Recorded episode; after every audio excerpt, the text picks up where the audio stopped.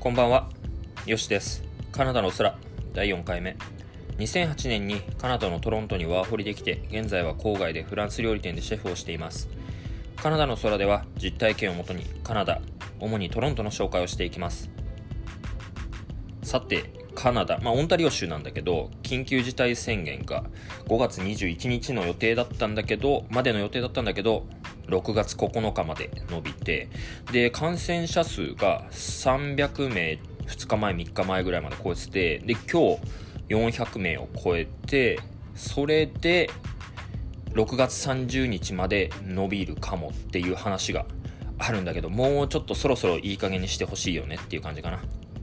結構ね、近所の人たちも、あの、お客さん、そんな大きい人数じゃないんだけど、人、家族呼んだりとか、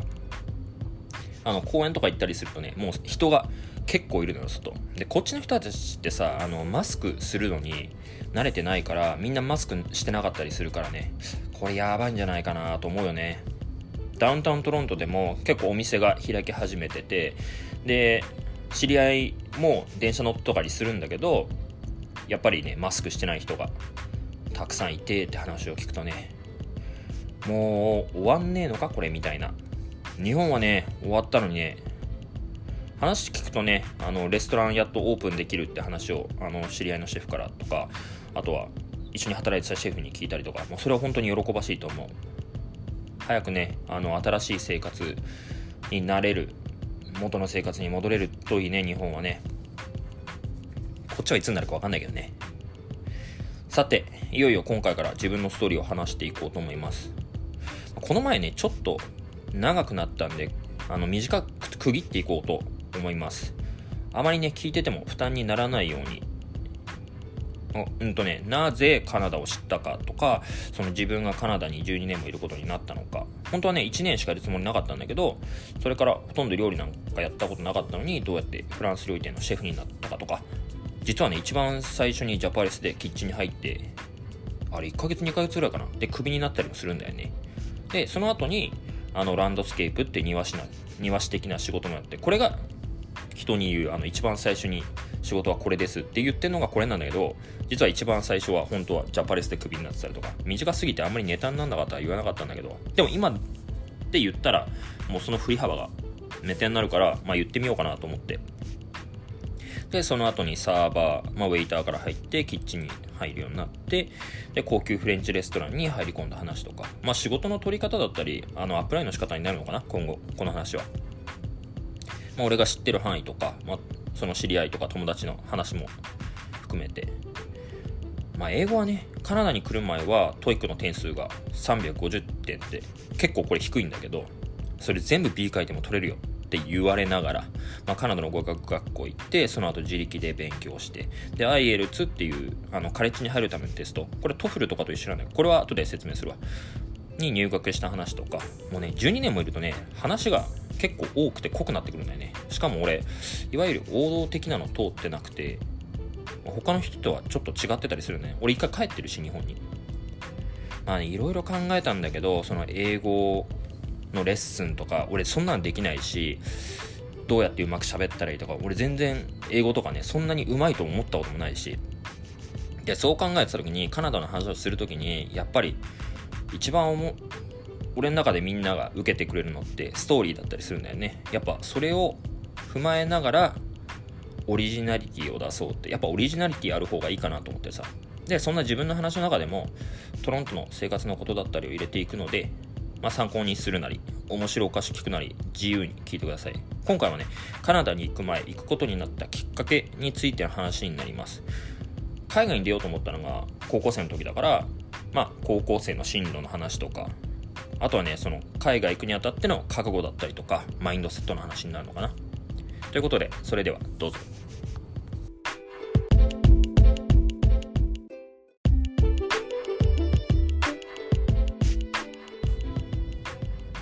なんで海外に行きたいと思うんだろうね。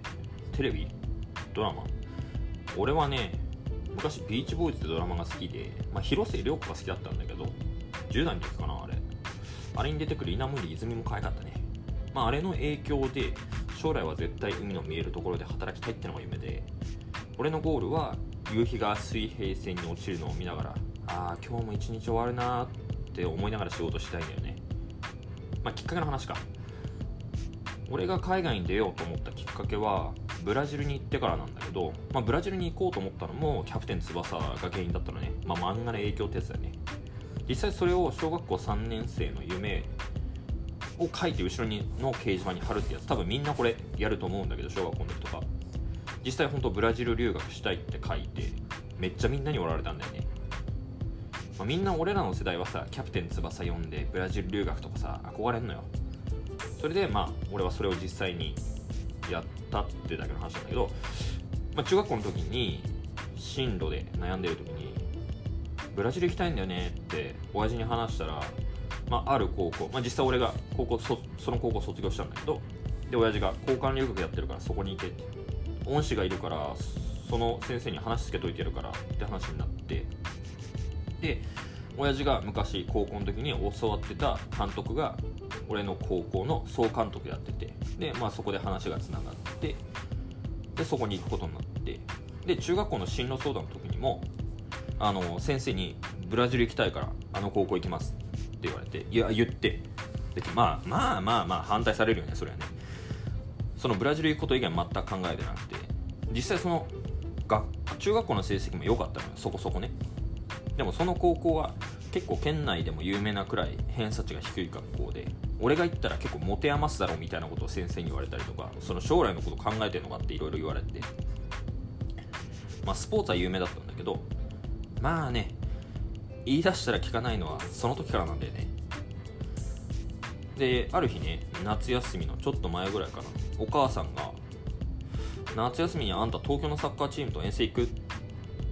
ああいいけどどこに？まだ秘密って言われてさ。でそんで夏休み入ってからかな。最後の大会が近づいてきたからもう一回聞いたのよ。あの遠征ってどこ行くの？って。最初はさ国内だと思うじゃん。俺は全然大阪とか北海道とかでも嬉しかったからさ。そしたらさブラジル。は？だよ。いきなり？みたいな。冗談だと思ったもんほんと。それでなんか最後の大会が終わってから1週間後1週間半後にブラジル行くことになったんだけど実はギリギリまでねパスポート持ってなかったのよ。これさ言っていいのか分かんないんだけどまあまあまあ20年前だから時効でいいと思うんだけど実はねうちの親族が国の政府関係で働いてたこともあってで親父もその関係であの政府関係のところに出入り出入りしてたんだよね。でその時に直接外務省行ってで数日でパスポート出してもらったことがあるんだよね。でそれでブラジル行けたっていう。多分記憶曖昧だけどパスポートの件についてはそんな気がする。だからね俺議員会館とかね国会議事堂とか入ったことあるんだよね確か。でパスポート手に入ってブラジルに行ったんだけどそれが物心ついてから初めての海外だったのかな。子供の時にねサイパンかどっか行ったみたいな話は聞いたことあるんだけどあんまりあんまりつうか全然記憶なくて。でその時はツアーコンとその東京のサッカーのコーチの人遅れていく人と俺だけで全く話す人がいなかったのを覚えてるんだよね。でトランジットでロスにやってでそこでねアメリカのスケールの大きさに魅了されたね。やっぱロスに住みたいって今でも思うよね、まあ、すげえ高いから無理なんだけど。で結局ブラジルまでトランジット含めて30時間ぐらいかな。それでチームと合流して、まあ、もちろん知ってる人いなかったんだけど結構みんないい人ね。すぐ仲良くなれたかな。その時は2日3日ブラジルでその後すぐアルゼンチン1週間行ってで日本帰ってきて。あんまりね夢が叶ったって時間はなかったかなその時は。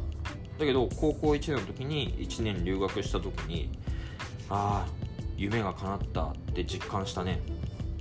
1年以内に2回行くとは夢にも思ってなかったんだけどやっぱりねちゃんとした留学として行った初日の日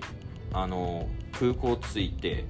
迎えに来てもらって車乗ってグラウンドで練習した日はね今でも覚えてるね。あのね永住権取れた時もそうだけど昔から見てきた夢が叶う瞬間でも言葉じゃ言い表せないぐらい嬉しいのね。なんか全身の毛が逆立つぐらい嬉しいしなんかもうわーって叫びたくなるぐらい。その1年間サッカーでいろんなとこもあってそこでだねあの言葉を覚える楽しさを学んだのは。ポルトガル語なんてさメジャーじゃないからもちろんゼロからのスタートなの。でも学校行ったりとか自分で勉強して言葉を覚えるたびに友達が増えてってあの世界が広がる感じがすごい分かった。それがすごい楽しくてさ。あとはね全く年齢とか気にしないとことか、まあ、人があったかかったっていうのもあるよね。俺らが遊びでそこら辺でさあのそこら辺の子たちとサッカーしてて草サッカー。そしたらなんか60歳とか70歳のおじいちゃんが入ってきたりしてで普通に俺らと走れたりするんだよ。いきなりスライディングとかするし。でなんでそんな元気なのって聞いたらそこら辺飛んでた羽あり食べてなこういうの食べてるから元気なんだよっつって。わけわかんないね。でもそれが面白くてさどこに行ってもなんかあったかく迎えてくれてあ日本から来たんだっていうよく来たねって。で中学生とかさ、まあ、高校生っていうも敏感な時期だから余計に影響を受けたよね。英語はねちょっとできたんだけどブラジルってあんま英語通じなくてで向こうはポルトガル語で。だから休みの日はねずっとポルトガル語のね辞書読んでて勉強してたね。遠征で知り合ったことあの文通してた時とかもあってでそれを辞書で調べて何言ってんのかなとか聞いて何言ってんのかなでそれで勉強したりとか。その時はね携帯もあんまりなかったしね。電子辞書なんてなかったね。ほんと紙の辞書をずっと読んでる感じ。その時からね絶対将来海外に行こう海外に住もうと思ってたんだよね。実際本当ブラジルから1年終わって帰る時に親父にもう一回ブラジル戻ってきたいんだけどっていう話をして、まあ、それはなくなったんだよね。で高3の進路の時に大学でポルトガル語をやりたくてせめて。だけどポルトガル語できるところが全然なくて。だからアメリカの大学行けばってたまたま会った他の高校の先生に言われたのね。あそのチョイスがあるんだと。思ってじゃあ自分で英語を勉強しようと思って英検準2級。あ2級まで取ったんかな。あんま覚えてないんだけどそれを取った取ってないか。でも学校の歴史上初だって先生が喜んでくれて、まあ、壇上であの、ね、表彰されたりとかして。で英語のスピーチ大会にも出させられてスピーチ大会とか全然興味なかったんだけど、まあ、それでいまだにね昔からいる先生の中ではなんか語り継がれてるらしい。何年か前に成績をカレッジ入るために英語で送ってもらったからたまたま日本帰った時に挨拶しに行ったのよ。そしたら「あ君が例のか」って知らない先生が見に来たりしたもんね。でもね中学校の時もそうだけど進路の時って毎回揉めるんだよね。高校の時は一応ずっと成績が一番だった学年で。これ何度も言うけどあの偏差値がそんなに高いところじゃないからっていうのもあるんだけど。だけどねなんか生活態度がよろしくなかったらしくうん。生徒会長にもあの学年を代表する卒業証書を受け取る代表にも引っかからなかったぐらい。あれってさ成績が一番いい人が大概行くとかさノミネートとかされるじゃん。俺全く名前も上がんないで先生にその話をクラスでしてる時にうんうちには誰もいねえな候補になるようなやつえ？っていう感じだよねほんと、まあ、そんなこんなで海外行きたかったからって言って進路未定で出したのね。で一応指定校とかさ学校に来る就職あの推薦が必要なんだけどそういう就職先とかもあったんだけど俺全然興味なくて他人に興味ないからって使わしたんだよね。でそしたらあの進路指導で担任に呼ばれてでその後学年学年主任で部活の顧問あと英語のお偉い先生もういろんな人から呼び出しくらって説教よね。英語の先生にはその先生が卒業した京都にある外語大。京都外語大とかじゃなくて本当に京都にある外語大。どこかわかんないんだけどに推薦してやるから行けって言われたんだけど俺外語大行きたいわけじゃなかったから興味ないっつって突っ張ねたんだよね。まあそういうところかな。生活態度が悪いというか引っかからなかったの。唯一ねいいんじゃないって言ってくれたのは、まあ、英語の先生なんだけどあの担当とか担任じゃなくてでもなんか仲良かったんだね。サッカーの試合とか見に来てくれてて。でその先生とよくスノボとか連れてってもらったり。今の時代じゃまずいよね。あの先生と2人でスノボ行くとか。まあ、でもその先生は結構やりたいことやりなよって言ってくれたからなんか迷わずいられたかなっていう感じかな。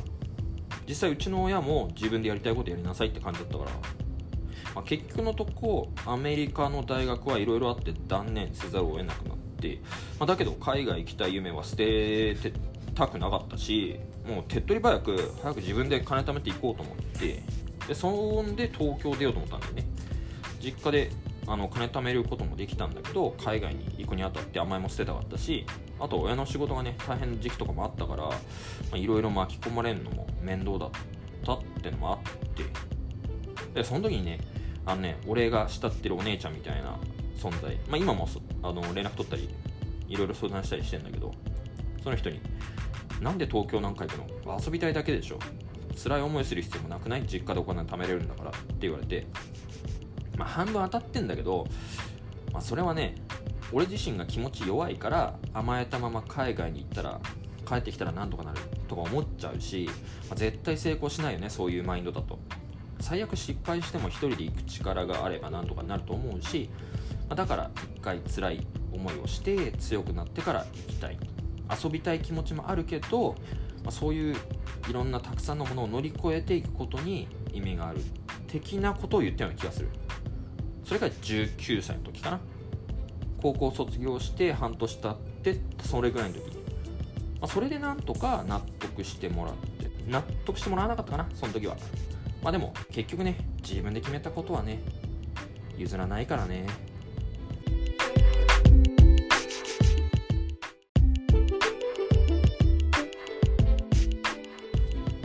はい、今回はこんな感じです。来週は東京に出てからカナダに行くまでの話をします。まあ、エージェントの契約した時の話とか、あとお金の貯め方とか、まあ、どう過ごしたか、決意、決心の話をします。昔からね、あの、後悔するのが嫌で人に決められて、だから自分の人生は自分で決めたいタイプだったんだよね。不思議とね、なんか自分の夢が叶わないと思ったことがなくて、まあ、個人の夢ね、チームの夢とはまた別の話で、ブラジルに行けないと思ったこともないし、海外に住めないと思ったこともないかな。まあ、フレンチやるときもあんまり挫折するイメージとかなかったね。でも結局こういうのって覚悟の問題だと俺は思ってるのね。やるかやらないか、引くか引かないか。やろうとしたらできない理由をできるようにするために自然と足とかね、頭が向いたりするし、自分のベクトルがそっちに向いてると自然と周りが助けてくれたり、自分に必要な人と出会ったりするような気がするんだよね。まあ、少なくとも俺はそうだったかなって思う。これね、今後の話を聞いてて多分そういう場面がいくつか出てくると思うから。自分で決めた道は曲げないんだけど、結構人に言われたこととか素直に参考にしたり聞いたりするんだよね。自分の道にね、必要なら、人の言葉ってさ、覚えようとしてても覚えられないんだけど、その自分に大事な言葉って頭に鮮明に残ってたりすると思うんだよね。で、そういう言葉ってさ、大事な時に生きてきたりするし、なんかフラッシュバックしてきたりするのね。だからね、俺が知ってる人、まあ、出会ってきた人か、今まで。にはすごい感謝してるので、まあ、連絡取ってない人たくさんいるけど、そういう人たちも含めて一人一人に影響を受けて俺はこうやってここにいると思ってるね。まあ、好きとか嫌いとか全く関係なくその人がそういう場面であ何を言ってたなとかどういう失敗してたなとかが結構俺の中でナレッジになってたりするのね。だからそれを結構取り入れてあここはこうしないでおこうとかあここはこう言った方がいいなとか考えるんだよね。まあでもなんやかんや、俺は親の影響が大きくて、親がね、最初に夢を叶えさせてくれたっていうのが一番大きいかな。そこから夢に対して何の否定的な感情もなくなったしね。たくさん喧嘩したし、喧嘩したかな？してねえか？言っても。まあでも嫌な思いもしたけど、夢をね、叶えさせてくれた恩がね、でかすぎて、もう全てを凌駕して、マイナスな気持ちなんてどっか行っちゃったよね。遠くにいてもね、親は大事にしようと思う。じゃあ海外行くやな、行くなよって話なんだけど、でもね、うちの親は自分がやってることを、やりたいことをやってる時こそね、応援してくれてるから、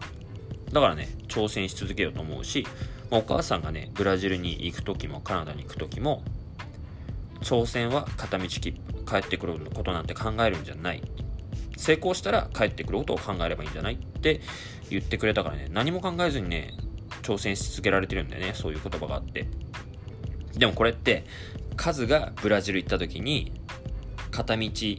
ケットだけ買って成功したっていうあのストーリーがね、お母さん好きだからね、俺にね、毎回言うんだよね、こういう話。ということで、今週はこの辺で。毎週ね、水曜日にあげる予定なので、まあ、時間があったら聞いてください。チェックしてみてください。ではまた Stay safe, stay positive. バイバイ。